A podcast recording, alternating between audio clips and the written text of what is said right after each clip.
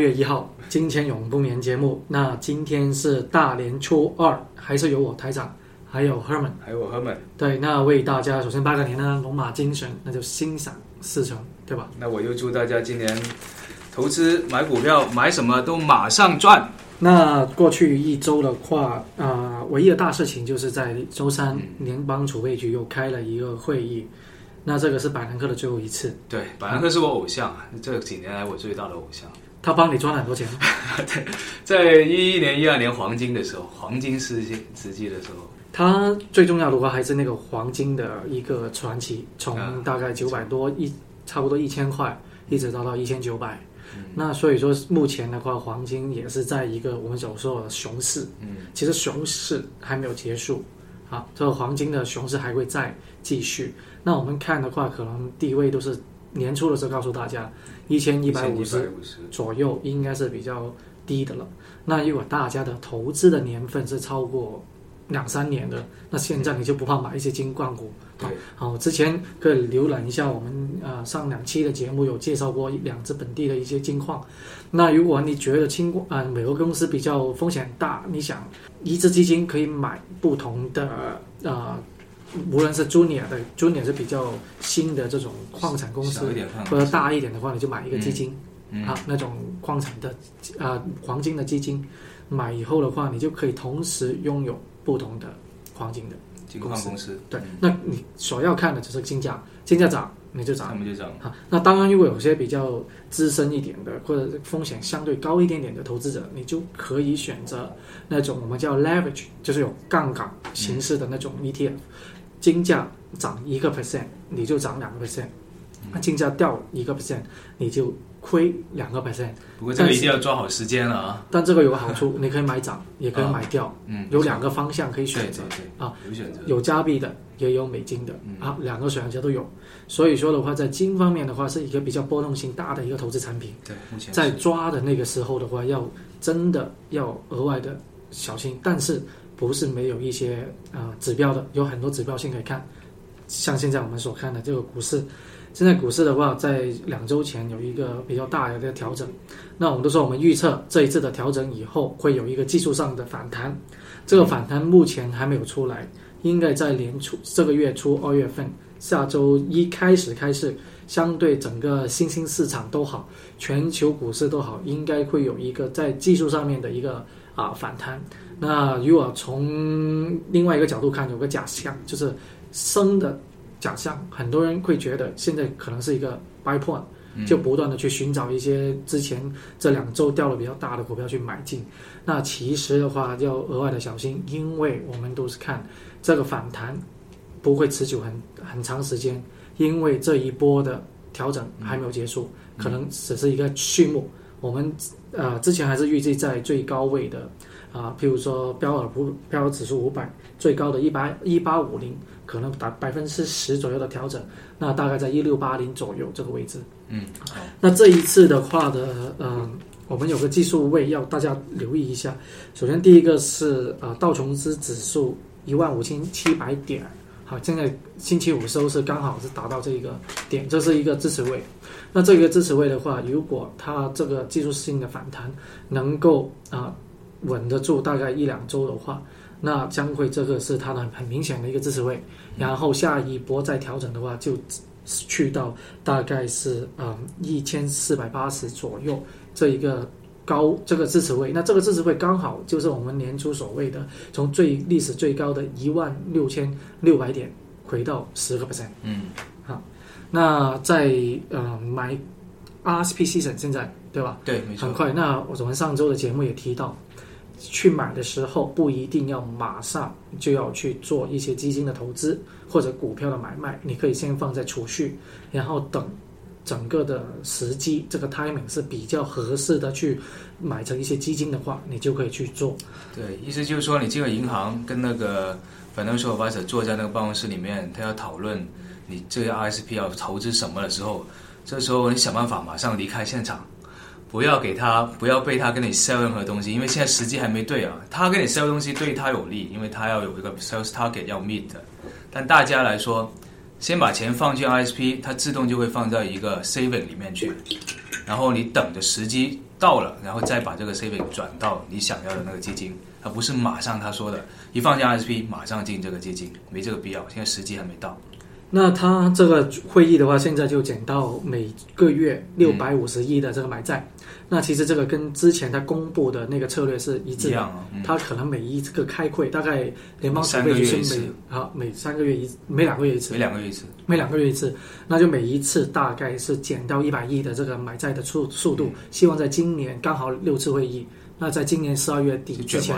全部减到这 Q 一三就结束我。现在还还还真的不太习惯，万一到时候没有减没有买菜的时候怎么办？其实现在呃，整个美国的财政部门那个嗯资产负债表是非常的有钱的啊，对，啊，因为连续这个 Q 一一、Q 一二、Q 一三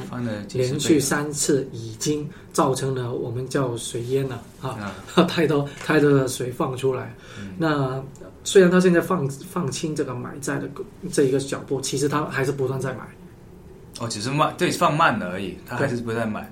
他不断在买的话，那肯定要有地方去啊，这个现金来的嘛。对，啊，那除了所以他买了这个呃债券以后，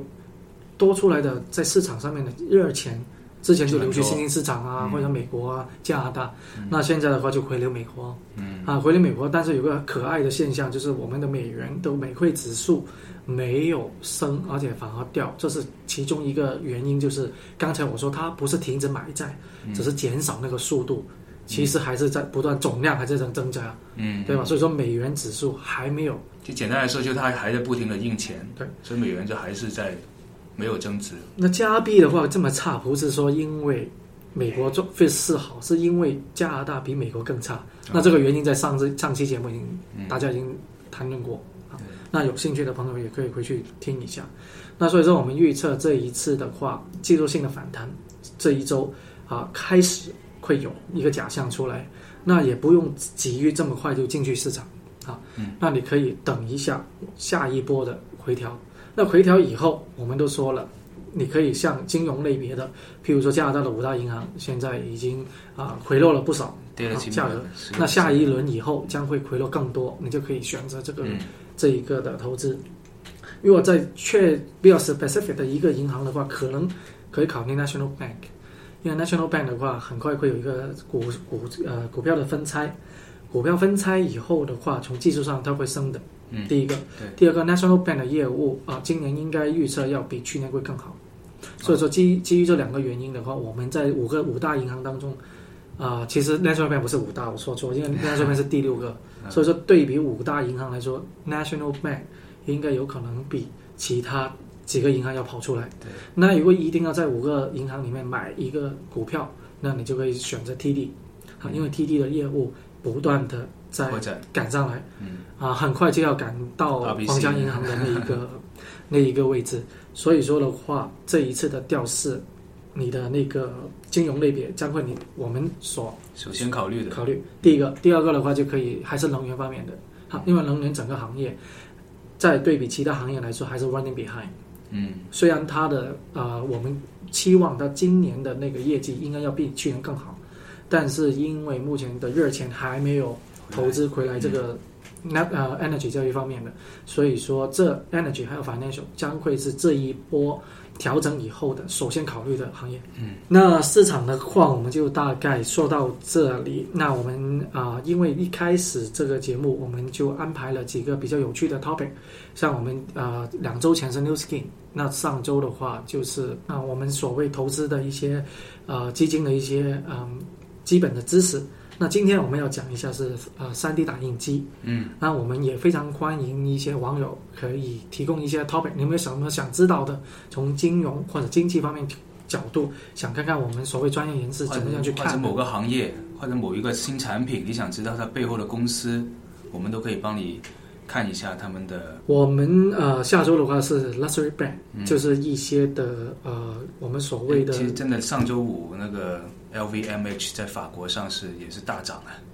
肯定，因为 IPO 的话就通常或者这种 luxury 的东西就比较呃受欢迎一迎。天涨了十，但是我们也有做呃 coach 的相关的投资，啊因为 coach 我们也看好今年的业务，虽然过去一年的话它的表现并没有比其他同行要好，但其实这一种 luxury 的话，将会二零一四年会有个不错的一个复苏。就是你把它看成一个 business 啊，我们说的 luxury 不是说你在想某个包啊，我们想啊，我们是说了这个包背后的整个 business，它的确是非常赚钱、利润非常高的一个 business。对，那我们呃，三 D 打印机 Herman 首先给你一个印象，它是什么东西？三 D 打印机就是一个某种程度来说，现在是一个革命性的一个新产品，就像当年的手提电脑或者当年的电脑出来一样。它现在意思就是说，你在家里面有一个打印机，只要你放进原材料，然后然后有一个设计图纸输进这个机器里面，它就会自动把你打印出来。比如说，哎，我现在要打印一只一个玩具，一个呃一个 Superman 的一个玩具。你就可以不需要去公去外面买了，你只要把这个材料跟这个图纸一打进去，它自动把这个玩具打出来。甚至啊，甚至你看过那当年那个《Mission Impossible》那个电影里面，它有一幕就是说把那个人的脸扫描出来，然后马上在另外一个地方打印一个这个脸的脸谱，然后贴到脸上，跟那个一模一样。它就是意思就是跟当时那个机器差不多，通你把一个三 D 的东西打印出来，然后你就可以摆在那里用了，大概是这个 idea。嗯。其实这个也回到一个题目，叫做到底这个是一个潮流还是一个主流？啊，什么叫潮流？潮流的意思就是说有一段时间比较流行的，来得快去得快，也去得快。主流的话就成为很快就成为这个市市场上面不可缺少的一部分。对，两个例子，第一个就是珍珠奶茶。啊，那珍珠奶茶，我记得小时候在广州十几年前中午。啊，刚刚推出来的时候，中午休息可能一个半小时都要坐车、坐地铁去很远的地方要买来喝，当时觉得很新鲜。那到目前今天，珍珠奶茶已经是一个主流。好，那还有另外一个就是当年 Apple 的呃，我们 Smartphone，当年 iPhone 第一台出来。当时也就是一个潮流啊，对，哎，以前用开的电话，怎么现在会有一个啊 touch screen，还有一些其他的很多功能？没有按键了，就是突然间。对，都没按键不舒服，很多人还 complain，哎，没按键我怎么打？怎么什么啊？但现在你看，变成主流了，已经是一个非常好的。现在还哪有找不到按键的手机？所以说，这个三 D 打印机到底以后会不会成为一个主流？我们个人觉得两个因素。嗯。第一个，它是一个能不能够 mass production，大规模生产，大规模的生产。第二个就是原材料的成本，嗯。啊，那最近的话出来的打印有几个比较 interesting 的 product 出来，第一个就是汽车，嗯，整辆汽车打印出来哦，对你只要有一个蓝图，你就可以打印一个汽，当然这个汽车不是 engine 啊，不是那种啊，就是那个嗯引擎，只是外壳而已，但你都可以打印，嗯。那第二个比较 interesting 在医和医学上面的一些研究，好，打个比方，它可以有一个很微小的呃机器人，根据你的身体的高高就啊那个结构，然后譬如说有一些痛风啊、心脏病啊，你的血管堵塞，那通过这种 3D 打印以后造出来的机器人，帮你进去打通一些血管，哇，好，所以医学上面啊是非常的重要，在三 D 打印科学里面，嗯。刚才你所说，如果你家里有个 Superman 的玩具，你现在打印它出来，可能你的成本要比到外面买还要贵很多。目前为止还是要。但是医学上面就不同了，因为医学本来就是一个很高端的一个高成本的一个行业，对吧？嗯所以在医学上面，它的应用是非常的啊广泛，也是被最受那个期待的。嗯，啊，这是 3D 打印机的一个，我们以后希望从医学上面先开始他的业务，然后是慢慢慢慢的。在生活当中能够运用到，但生活当中运用到刚才就说那个 mass production 的问题，嗯，啊，因为这成本太高，你买个材料回来，比你真的去外面买一个食物可能又对，目前为止，你只要买一个机器，基本上是两千到三千块钱，还不算原材料，还不算别的那些添加的东西，目前也要两千多三千块钱。而且我想，应该那个蓝图应该还蛮贵吧？对，有些还，但是前段时间有一个人就是在网上。他把一支枪的蓝图上传到网上，是让人免费下载。不过当然马上后来被人家给删除掉了，因为这个太危险了。但是你想想，这个东西为什么说革命性呢？假如每个人，只要你家里有 3D 打印机，有这个材料，你都会打一把枪。这把枪杀伤范围有十米哦，跟正常的枪一样哦。而且这样的话，哇，那真的就每个人都可以闹革命了。所以这将来会对这个社会。我们的生活所有东西是一个大的改变。他之前还做了一个测试，他去去坐飞机过那个 security check 安全检安检，竟然过了安检。对，因为是塑料的嘛。塑料。对。所以说，你看这个危害啊，危害性的话是有，但是只是说啊、怎么去控制？第一个，嗯第二个，这个技术是革命性的，目前还不成熟，所以说从投资的角度，我们觉得它是有那个实力作为下一个 Google，没错，只是现在啊、技术上面还有材料方面还没有达到它的那个。假设每一个家户每一户都有一台的话，那它绝对就是 Google 了。OK，那我们休息一下，第二节回来继续呃谈论一下 3D printing。